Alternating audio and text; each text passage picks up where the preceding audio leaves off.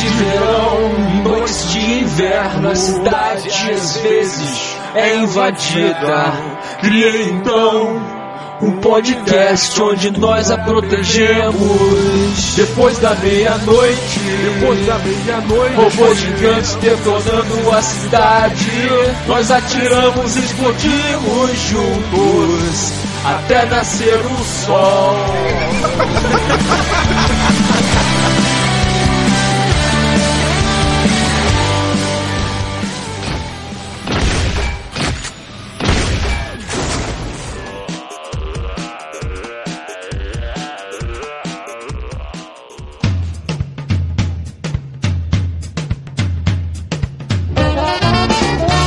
dia, boa tarde. Boa noite.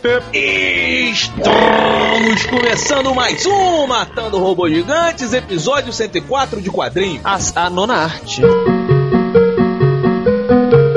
A nona A nona arte, o quadrinho, é isso aí. E aí, meus amiguinhos, tudo bom? Quem são vocês? Eu sou o Beto Estrada. Eu sou Afonso Solano? Diretamente da minha casa, Diogo Braga. Olha só, hoje, hoje não vamos contar história não. Quero um conselho de vocês dos ouvintes. Aconteceu Conselho? um negócio comigo semana passada e eu quero saber como vocês sairiam dessa situação. Tá rolando a Copa do Mundo, né? ah, é, é. Tô vendo jogos. Aí eu, eu tinha marcado com uma amiga de ir lá em casa e tal, né? Pra quê? A gente ia jantar e depois eu ia jantar. Lá, lá, lá, lá, lá, lá, lá, lá, lá. Cara, eu tava vendo o jogo. Aí quando ela chegou lá, o jogo tava terminando. Tava na prorrogação. A prorrogação, o segundo tempo da prorrogação, são 15 minutos. E é, tava muito tenso, o jogo tava empatado. E, e os dois times, quem perdesse, saía. Copa do Mundo, cara. Só que é o seguinte: quando ela chegou lá, eu fui meio que falar com ela, e aí beleza e tal. Eu tava vendo o jogo. E ela ficou falando, e eu, tipo, estou vendo o jogo. E ela falando, e eu, cara, eu quero muito ver o jogo. Uhum. E ela pedindo atenção. Aí ela ficou puta comigo. Eu falei, olha só, tô vendo o jogo, assim, tipo, espera rapidinho acabar o jogo. E eu te dou toda a atenção do mundo. Ah, mas você me convidou pra sua casa. Eu sei, mas é porque eu não esperava que o jogo fosse pra prorrogação. E foi pra prorrogação. Eu tô vendo o jogo. Ah, mas cara, assim, o que, que vocês fazem nessa situação? Eu precisava ver o final do jogo. Tava na prorrogação. Sim, é. E ela queria atenção, mas ela não consegue entender que 10 minutos, cara. São 10 minutos. Eu sento aqui do meu ladinho, rapidinho, durante 10 minutos. Daqui a pouco eu sou todo seu. Não quer dizer que eu, eu não gosto de você. Não quer dizer que eu não tô nem aí. Eu marquei com você pra você vir aqui. Mas 10 minutinhos, pelo amor de Deus. E ficou, fechou a cara. E eu não jantei. Olha o sexo aí, referência, metáfora. Diogo, você que é um homem casado, ou seja, você mission accomplished, né? É verdade. Missão cumprida. Você recomenda o que para Roberto? Eu recomendo. uh, A primeira impressão que fica, acabou. Vai embora, tchau, você não me entende. É mesmo? Você acha que não vale a pena investir na minha? Ah, não, cara. Esse papo de, ah, mas é, mulheres e homens não invistam em quem não agrada inicialmente. Ah, mas ela pode ser uma pessoa, ela não te entendeu de primeira. Acabou, cara. Tem, tipo, pelo menos 5 bilhões de mulheres no mundo. Mas, Diogo, você está pensando em relacionamento. Eu não estava e não estou. Por isso, vai pagar alguém na rua, cara. Cara, eu tenho uma teoria que me foi contada por um amigo meu estadunidense, né? Que eu acho que eu já até compartilhei com vocês, mas não com os ouvintes do Matando Robô Gigante. O homem e a mulher, eles têm problemas nessa área, assim, de, de ocupação e, e eventos e tal, porque as mulheres, essencialmente, elas não têm o que fazer. Isso é o Afonso que tá falando. É, Sim. Só pra explicar uma coisa sobre o Afonso, ouvinte. O Afonso, ele tem como guia de relacionamento dele, os homens são de Marte e as mulheres são de Vênus. Ou seja, Não, mas o cara que me falou isso, ele acho que ele nem tinha lido o livro. Porque é o seguinte, ah, você, Roberto, quando você chega em casa e você não tem nada de trabalho pra fazer, o que, que você vai fazer? Você vai ou, ou se, se masturbar, ou então você vai jogar um videogame, ou você vai assistir qualquer porcaria na televisão. Sempre tem alguma coisa Você pra fazer. sempre tem alguma coisa pra Sempre fazer. tem, Sempre tem. Agora, todo mundo que já namorou aqui sabe que em algum momento uma namorada sua não ligou pra você e falou assim: Oi. Aí você, oi meu amor, tudo bom? Ah, tô meio de saco cheio. Homem não fica de saco cheio. É foda. se ele fica, ele esvazia rapidamente. Exatamente. Então esse é o problema. Você tinha que ter posto ela pra fazer alguma coisa. A gente tem muito que aprender com o Afonso, cara. Roberto tá rindo muito que tá pensando numa besteira foda. e com isso, vamos virar a página, né, Diogo? Resumi- resumindo em metáforas, é, você deveria ter batido uma bola com ela. É.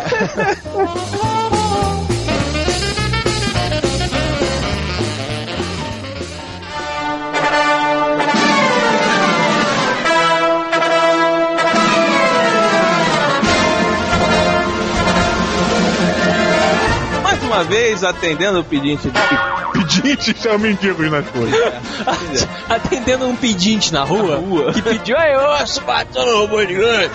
Olha lá um episódio maneiro.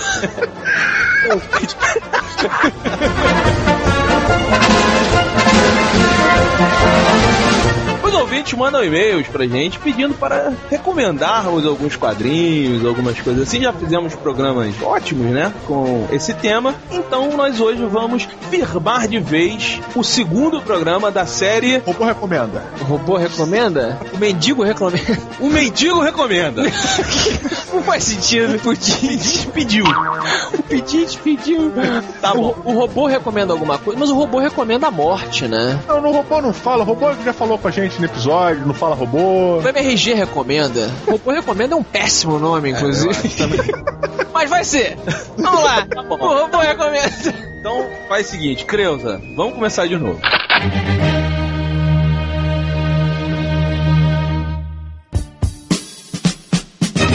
Continuando a série O Robô Recomenda, segundo episódio. Eu adoro essa série. O pedinte pediu e nós fazemos. O pedinte pediu e o robô recomenda. É isso aí, vamos recomendar quadrinhos hoje. Opa, que beleza. Não tem nada de difícil nisso. Diogo, você, o que que você recomenda? O que que você está lendo? O que que você leu? E o que que você gostaria muito que os ouvintes lessem? Cara, eu vou fazer uma recomendação aqui, em já pensando à frente, pensando em cinema, né? Que deve sair em breve aí no Brasil. É... Mas na verdade eu recomendo um personagem que tem algumas histórias na revista do Conan, cara. Que é o Salomão Kane, no Brasil, e em português em americano. Porra, é essa? Sux! Sux, tá maluco, moleque? A revista do cara é foda. Ah, mas o filme, garotão, já, já tô te avisando aí que tu não vai ver no cinema, não, hein? É Por quê? Vai sair em DVD? Eles estão querendo botar em DVD porque é fracasso. Mas como é que o fracasso não saiu ainda? Saiu lá fora, Saiu se você lá não fora, sabe. né? Pois é. Tá ali com o Jonah Rex. Logo ali. Ah, você sabe que eu não conheço nada, Diogo, sobre o Solomon Kane? Ou Salomão? Salomão Kane, gente. Sol- é, é Solomon. Na verdade é Solomon. Solomon, Solomon. Mas no Brasil, nas revistas do Conan, É Salomão. Cara, ele é um personagem que eu acho, assim, eu acho muito maneiro, né, cara? Ele é uma espécie de Van Helsing, né? Ele tá no mundo pra acabar com o mal. É um mal, cara. O mal pra ele, qualquer parada que vá contra é que ele acha ruim, sabe? O mal segundo ele, né? Ele é o Hellblazer na Idade Média. Mas tem elementos sobrenaturais? Tem, tem. Ele enfrenta demônios, ele enfrenta é, vampiros, a porra toda, cara. E ele tem realmente ajudantes. Ele é uma espécie de Hellblazer da Idade Média mesmo, cara, sabe? E, e o lance, cara, é que ele tem. é, tem algumas his- histórias dele. Ele é um personagem do Robert Howard, né? Do mesmo criador do Conan. E ele tem um. Assim, ele é um personagem muito sério, cara. Ele é um cara muito sério. Ele não tem. Ele é um, ele é um cara muito pálido, ou seja, ele é preto no branco. Olha a piada com a roupa preta e o cara dele branca. Mas é, o, o que eu acho interessante, cara, é que ele, ele tem um pouco de humanidade, cara, em momentos engraçados, sabe? E isso não tem não é pra ter graça, mas isso é uma coisa que me chama muita atenção. E eu acho que legal, cara. Vale a pena procurar aí em sebo essas porra é Salomão Kane, cara. Roberto, você conhece o Salomão Kane? O que você acha desse personagem? Então, ele, ele saiu aqui no Brasil nas revistas do Conan Espada Selvagem mesmo. Você tinha várias historinhas. Tinha Red Sonja, aqueles outros personagens que habitam ali o mundo do Conan. Um deles é o Salomon Kane. Eu, é, cara, eu não desgosto do Salomon Kane, mas é, é porque é o que o Diogo falou. Ele é um puritano, né? Do século XVI ou 14, 15, por aí, né, Diogo? 1500, mais ou menos. É, ele é, do, ele é do universo do Conan no futuro, então. Isso. Ah. É, uma outra era. Ele é da era elisa- elisabetana, né? Só que assim, o, o que me incomoda no, no Salomon Kane é que ele é só um cara sem nada pra fazer. Sacou? Ele vai andando por aí e aí vem um cara do lado dele e fala: Ah, é, ali naquele lugar sequestraram minha filha e as bruxas do mal estão prendendo ela. Ok, eu vou lá resolver pra você. Entendeu? Aí ele dá o outro rolezinho, aí vem um cara: Ô, Salomon Kane, os piratas do mal estão atacando a minha vila. Ok, eu vou lá resolver pra você. O cara não tem nada pra fazer.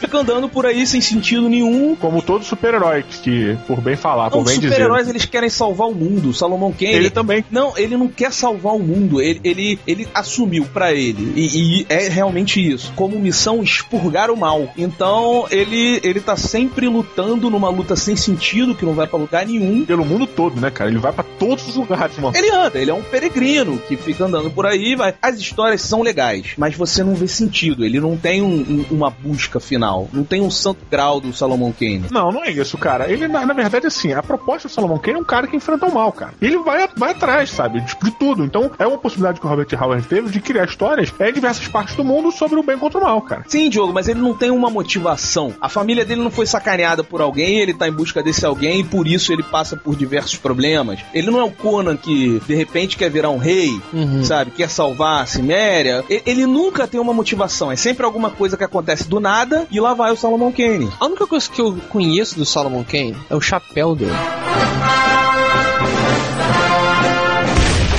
Só. Não, o- a arte dele é legal. Ele tem duas armas, uma espada e tal. Mas o chapéu dele, ele é muito estiloso. é muito É, estiloso. ele, a roupa dele é roupa de peregrino, né, cara? Existe roupa de peregrino? Existe, porra. O Van Helsing tem uma roupa parecida. É, Pois e- é. ele foi uma grande influência pro, pro próprio peregrino do Garfienes também. Entendi. Entendeu? Muito bom. Então, Diogo, muito obrigado pela sua recomendação. De nada, meu filho. Aí, ouvinte, vão se fuder pra achar a revista da espada do Conan no seu. Well, it seems to me, sir, that God gave me a special gift, made me a fine instrument of warfare.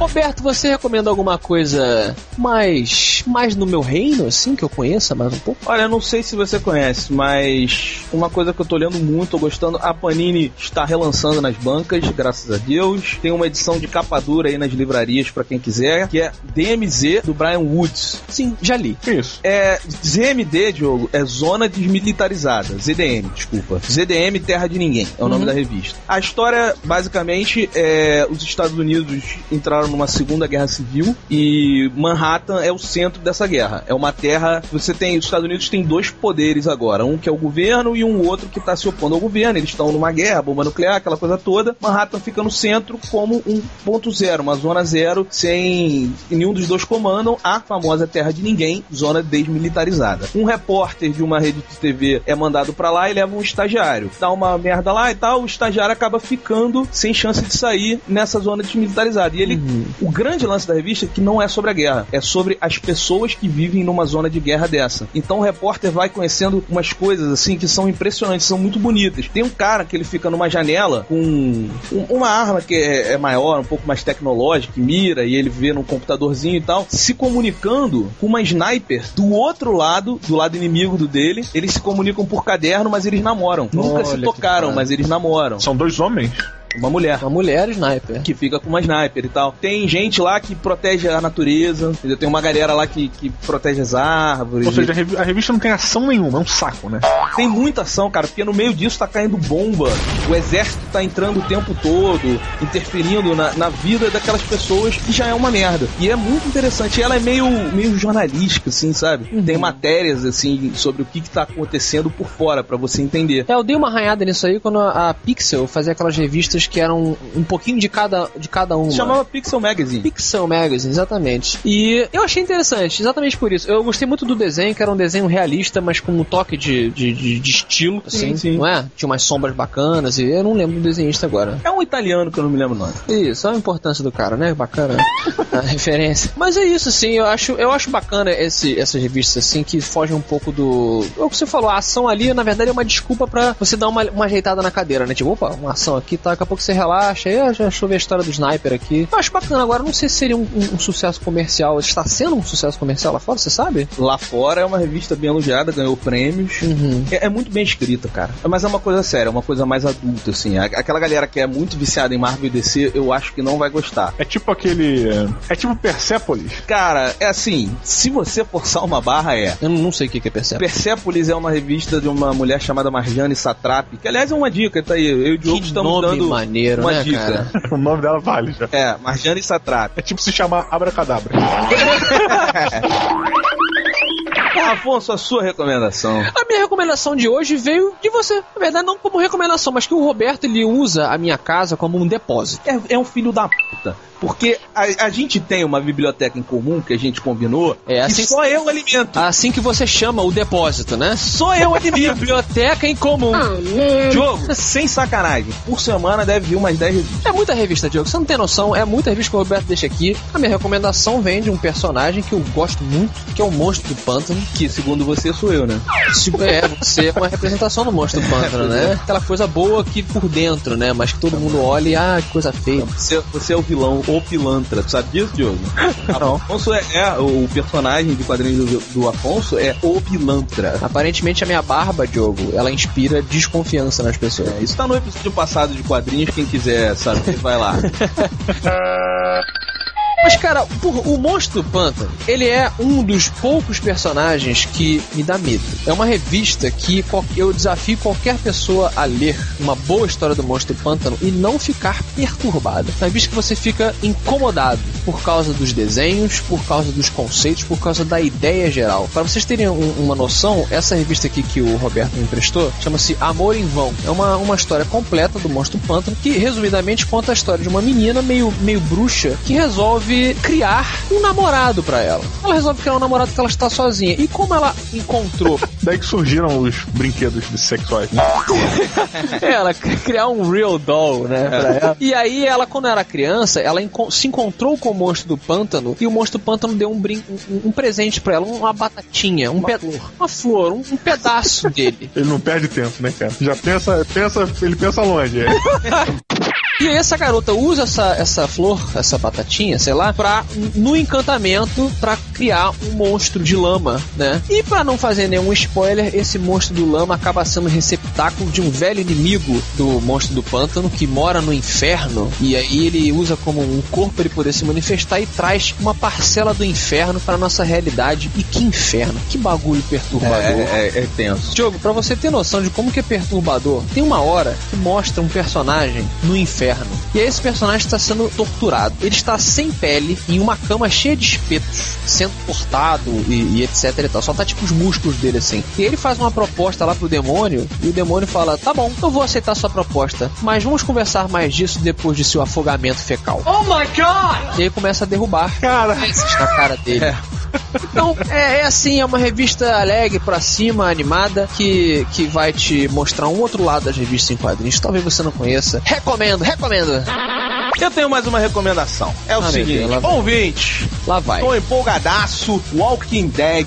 Meus amigos, vocês não sabem que revistão é esse. Não, mas não, mas não. Ô, Diogo, interrompe aí, Diogo. é, ele tá ficando louco, cara. Porra, Roberto.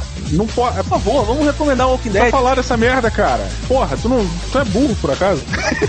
Então vamos pro e-mail, né? Já que eu não posso falar.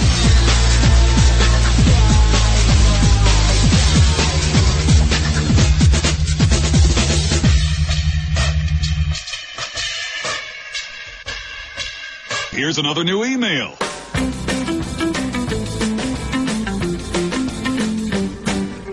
Bem-vindos, senhoras e senhores, ao e-mail de quadrinhos, último episódio da semana no Matando Robô Gigante. Qual é o e-mail do Matando Robô Gigante? Em alta velocidade hoje. O e-mail do Matando Robô Gigante é o matanorobogigantes, arroba matanorobogigantes.com e o Twitter, Diogo? Twitter, arroba. Não, arroba MRG underscore. Olha. Ah, agora é novo, é. Diogo, o que aconteceu com a nossa promoção da tatuagem? Cara, recebemos vários desenhos maneiríssimos e estamos fazendo uma pré-seleção para decidir qual será o desenho escolhido. Exatamente, muita coisa se acumula, né? Dois anos de matando robô gigante chegando aí, olha o spoiler, spoiler alert. muita coisa nova, então a gente se embaranou um pouquinho também, vamos falar a verdade. Mas estamos sim selecionando, a promoção não foi esquecida. Será magnânima, será maravilhosa, será desenhística. E aproveito rapidamente para pedir uma autorização para o nosso amigo Aguiar, meu querido. Preciso te pedir autorização porque eu gostaria muito, muito que você me liberasse para usar a foto do Inácio na piscininha. Ah, meu Deus, essa, essa imagem. A gente não pode nem falar nada porque o cara não autorizou, mas. Não autorizou, cara. Por favor, Aguiar. Por favor.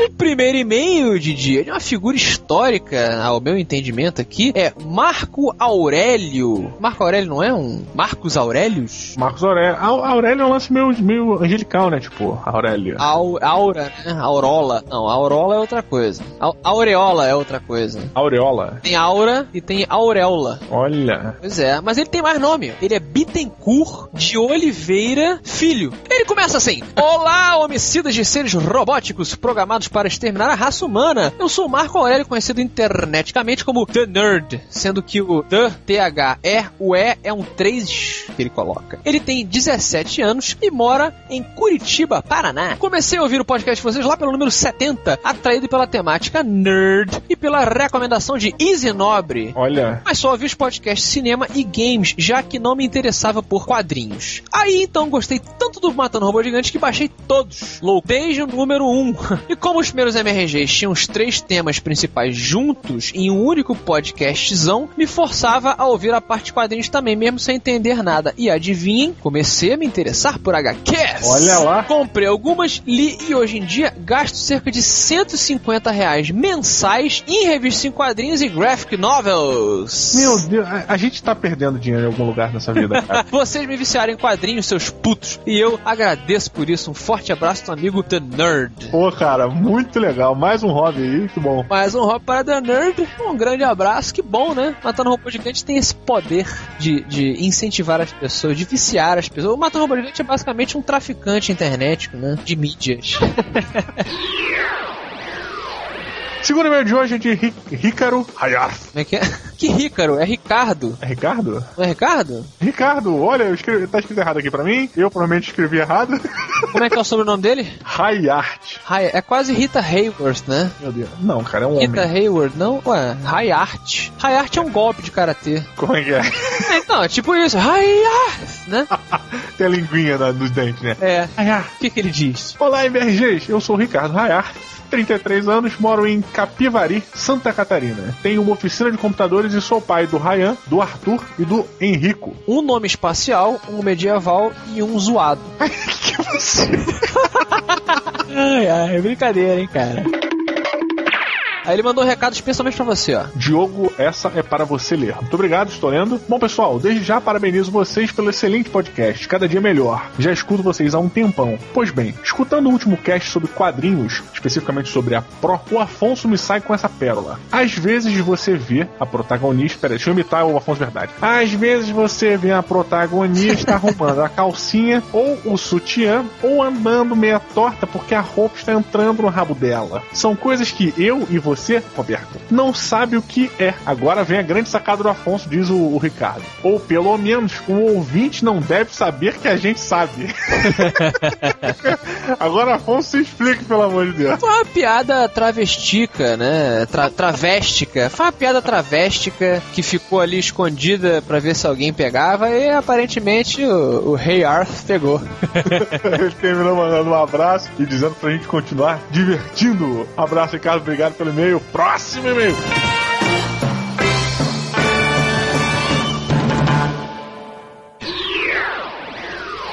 Próximo e-mail é de Kio, ou Caio César. Caio César está se aproximando dos 40 anos, ele tem 38, Olha. é diagramador e mora na cidade Super Mario Bros. Por quê? Salto.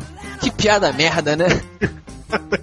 Pode ser uma cidade também da moda, né? Cidade da Eu não, moda. eu não vou comentar pra, porque não merece, cara. Bom, ele começa assim: Saudações, Beto Afonso Diogo. Opa, Felicitações de praxe, parabéns pelos programas sempre didáticos e divertidos. Assaz performáticos, eu diria. O nosso amigo da cidade do Super Mario aqui, ele é, é, disse aqui, né? Ah, vocês no começo do episódio passado, Afonso e o Roberto, tentaram entender Planetary. O Roberto tentou nos, nos explicar, né? Deu um pouco de sono ali na Creusa. E aí ele deu uma sugestão aqui, ele falou, olha, por favor, leiam Farrazine número 14. O Farrazine é o que, Diogo? é uma fanzine, né, cara? É um fanzine que, por acaso, ele é um dos editores. Tá é um jabá, né? Olha, tentou esconder o jabá. É, pois é. Então eles fizeram uma resenha lá traçando um paralelo entre o Planetary e a série Fringe. Que é muito boa, cara. Eu me amarro muito. Vamos colocar o link aí embaixo para ajudar no entendimento. E por último, ele falou aqui, ó. No último Mata o Pilota, vocês perguntaram se a gente matava ou pilotava, o Robin Williams sendo o charada. O Caio César disse: Nem vou matar, acho que já nasce morto. Pelo critério adotado pelo Christopher Nolan, creio que um ator mais novo seria mais adequado. Só não vejo quem poderia ser. Diogo, você concorda que o Charada tinha que ser alguém mais novo? Ah, tinha sim, cara. Realmente o Robin Williams eh, seria interessante, assim, mas ele já tá muito dobrado, cara. Ele parece um origami, mano. Dobrar. Não, mas ele já tá bem. Ele já passou do ponto, assim, ele tá meio. Ele tá perdendo a linha total. Tudo bem que ele sempre perdeu, né? Mas ele não sei, cara. Eu discordo de você porque eu acho que o Charada ele tem que ser um cara muito inteligente e por conta disso ele tem que ser experiente. O Charada tinha que ser um cara velho, cara. Mas o Robin Williams, cara, ele já passou, ele já tá com cara de setentão, cara. Não, que isso, cara. Ah, eu acho que já, cara. Eu acho que já foi. Eu acho que concordo com você a questão da inteligência, né? A, a questão da experiência, perdão. Mas é, eu acho que tem um meio termo, assim. O vilão, ele pode ser mais velho, mas ele não impõe tanto. É complicado, cara. É complicado. O Matando Robô Gigante é complicado. Você vê que a gente nem conseguiu chegar a uma conclusão. Cara, eu não consegui terminar de falar. Terminou de falar. E o que, que aprendemos hoje, Diogo, então? No episódio de hoje do Matando Robô Gigante, de recomendações, a gente aprendeu o quê? Aprendemos, Afonso Solano, que nem sempre algo que você gosta é algo que eu gosto. E nem sempre algo que eu gosto eu realmente gosto. Eu talvez não tenha entendido o que tá se passando ali. Pô, às vezes a gente só tá cansado e não tem mais o que dizer. Entendi. Então, a pérola acho que é essa. Às vezes a gente tá cansado e não sabe qual é a pérola do Matando Robô Gigante. E as coisas simplesmente só terminam. As coisas... um abraço. Vão dormir. Vão, vão, vão descansar. Então pulem do ônibus, toquem o sinal pra descer e até semana que vem.